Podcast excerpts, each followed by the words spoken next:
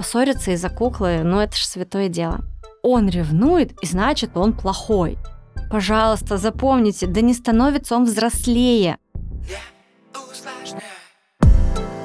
Привет, меня зовут Любовь Срудо, и это подкаст «Не усложняй». Тут мы говорим о том, как жить, опираясь на себя, и забыть про чужое мнение. Как построить счастливые отношения в семье и про то, как любить, а не воспитывать детей. Не усложняю и вам не советую. Не усложняй. Привет, ребят, меня зовут Любовь Сурудо, и это мой подкаст «Не усложняй». Сегодня тема нашего выпуска — сиблинги. Про детей сегодня поговорим. Кстати, ребят, сразу скажу, я знаю, что весь выпуск я неправильно ставлю ударение, правильно говорить сиблинги, но я привыкла так, когда-то выучила очень давно сиблинги, и ничего не могу с собой поделать, особенно когда говорю в потоке, когда говорю про детей, когда мысли летят, понять и простить, и разрешить мне ошибаться. Не знаю точно, когда выйдет этот подкаст, но записываю я его в новогодние праздники. А, бабушка с дедушкой улетели отмечать Новый год, и мы вдвоем а, напротив двое детей, которые постоянно что-то делят, дерутся, потом целуются, обнимаются, устраивают против нас заговоры, потом снова дерутся, что-то делят и так по кругу целыми днями. Поэтому по горячим следам выпуск про сиблингов. Сиблинги — это дети, рожденные в одной семье. И несмотря на то, что психологи, врачи часто пытаются сформулировать какую-то идеальную разницу в возрасте между ними, есть и медицинский фактор, и социальный фактор, и психологический фактор. Там есть даже по три разных формулы в каждом из них. Но, на мой взгляд, идеальной разницы просто нет. Ну, просто невозможно просчитать вашу готовность из какой-то там формулы 9 месяцев плюс кормление грудью первенца. Невозможно на это ориентироваться, если вы весь период кормления грудью нифига не спали. Психологи говорят, что наиболее приемлемая разница между детьми 2-3 года, а при разнице в 4-5 лет наиболее часто возникают СИПС-конфликты. Но, на мой взгляд, честное слово, это очень условная ерунда. Идеальная разница та, которую вы сами хотите. И детей надо рожать а, не по каким-то формулам, просто когда вы сами а, почувствовали, что готовы. Потому что конфликты между детьми, они будут всегда, и это просто норма и факт. Не усложняйте, как говорится. Итак, по порядку. Что же чувствуют э, дети, когда старшие дети, когда в их семье появляется малыш? А, для старшего ребенка вообще-то действительно кардинально меняется его привычный мир, его уклад жизни, даже его распорядок и, конечно же, привычный объем внимания мамы. И идет процесс адаптации многих детей. Адаптация к этим изменениям длится до года старший ребенок перестает быть единственной, и для него это существенно. Родители теперь приходится делить с младшим, делить их внимание, делить любовь, заботу. И эти переживания ребенка, они не выдуманы. Более того, зачастую они сопровождаются а, реальными изменениями в отношении родителей. Родители а, хотят видеть старшего ребенка большим, ответственным, серьезным, но он таким не становится. Он не становится таким в один день просто потому, что вы кого-то еще родили. И это нормально и совершенно законно, что он будет чувствовать эмоциональные колебания и то, что все так любят называть э, ревность. Но в нашем мире родители почему-то окрашивают ревность элементами укора, вины. Он виноват, что он ревнует. Он ревнует, и значит, он плохой. Это все происходит, конечно же, зачастую из-за наших собственных страхов, из-за наших собственных запретов испытывать разные, в том числе негативно окрашенные эмоции. Ревность в контексте семейной психологии – это негативно окрашенное чувство, которое возникает у ребенка при недостатке внимания, при уменьшении уважения, возможно, при э, кажущейся ему уменьшении симпатии, в то время как другой ребенок это якобы действительно получает. И эти ощущения ребенок не придумывает. Не надо его в этом обвинять. Он реально так чувствует. Он реально это испытывает. И родителям не надо падать в припадках «А мы тебя плохо воспитали, ты такой конченый эгоист». Это дело не поможет. Вам важно как раз-таки нормализовать это его состояние, разделить его с ним, понять в конце концов, он имеет на это право. Вам нужно сказать, я понимаю тебя, и мне тоже не хватает нашего времени наедине, но сейчас малыш подрастет, и мы обязательно придумаем много классных, интересных а, вариантов а, времяпровождения. Дети не просят чего-то сверхъестественного, чего-то большего. Они на самом деле ведь просят привычный для них объем внимания, который вы сейчас просто дать не можете. Как же пытаться нивелировать СИПС-конфликты? Что же делать?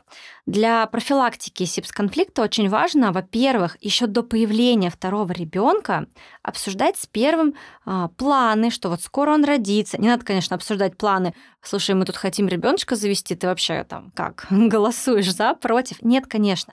Но понемножечку а, перед появлением уже надо вводить его в тему, разговаривать, выбирать вместе вещи младшему, приглашать его принимать участие там, не знаю, в обсуждениях, какую коляску купить, а, можно рассказывать ребенку различные истории из его детства, когда он был маленький, чтобы он понимал, а, что маленькие дети там могут плакать, могут кричать, могут не знать, чего они хотят, и это тоже ок.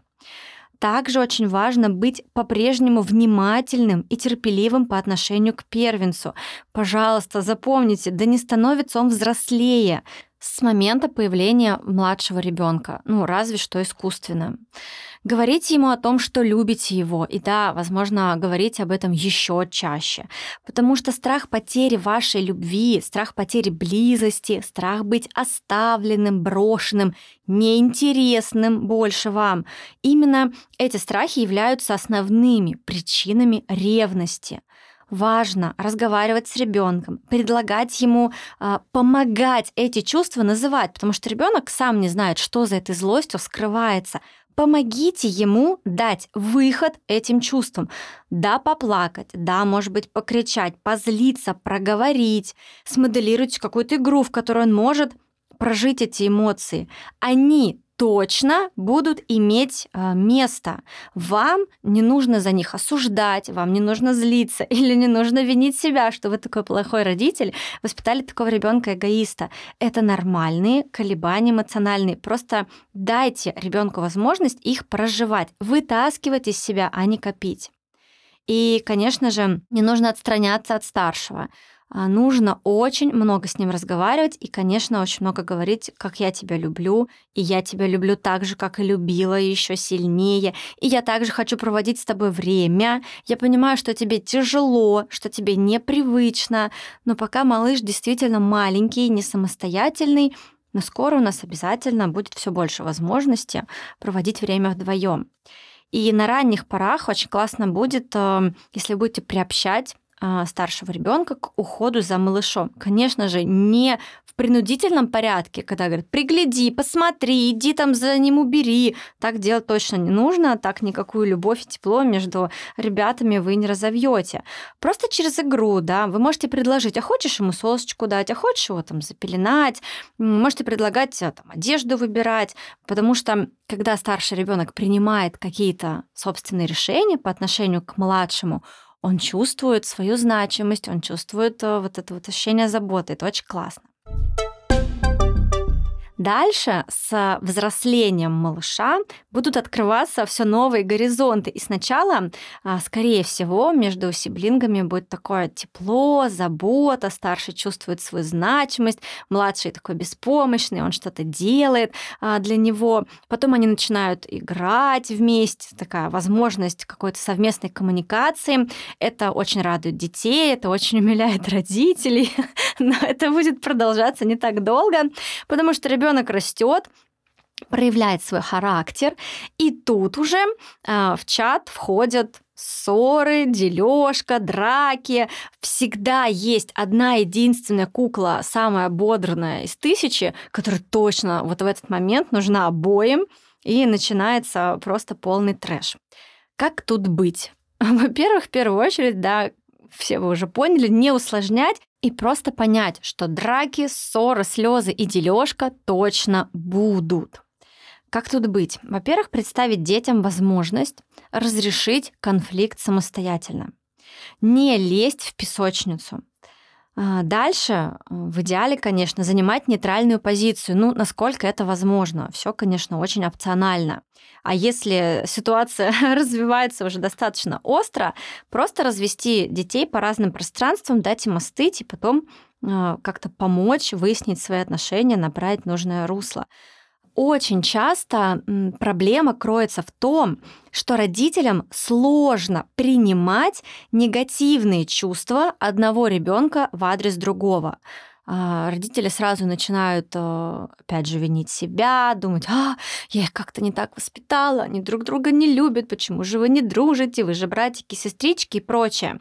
Но опять же, это совершенно нормально. Нормально чувствовать и любовь, и злость по отношению к своему брату и сестре.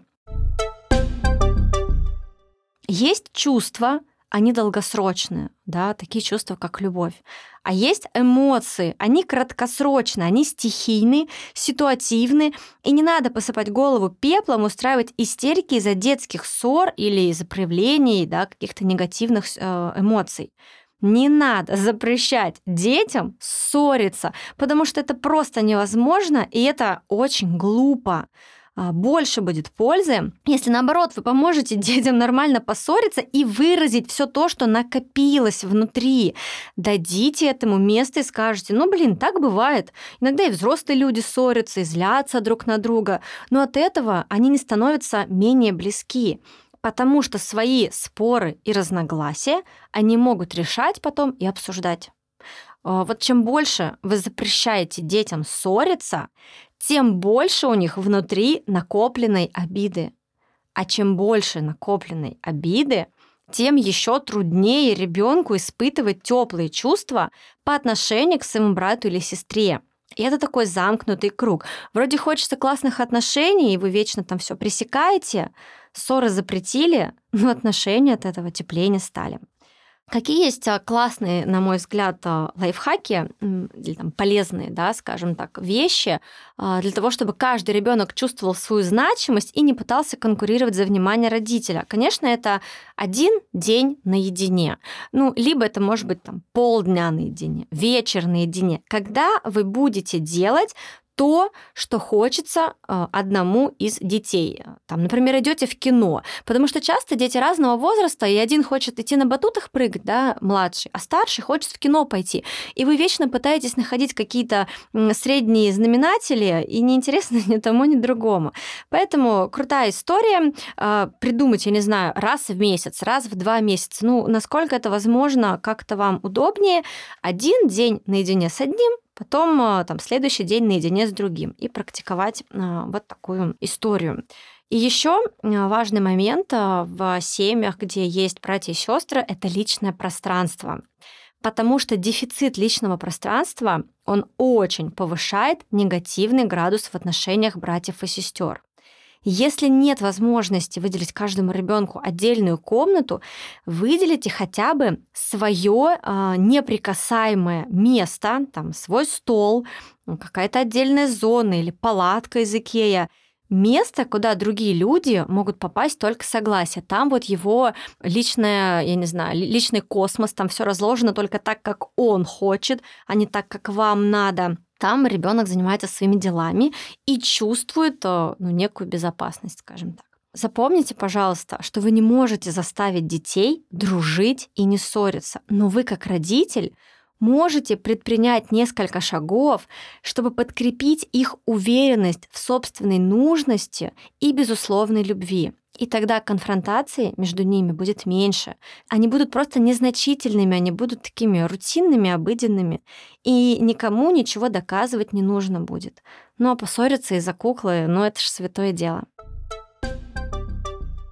Всем пока-пока. Спасибо, что послушали этот выпуск. Оставляйте свою обратную связь, пишите комментарии. Это можно делать в Apple Podcast, можно делать а, в Яндекс Музыке. Я буду очень рада все почитать.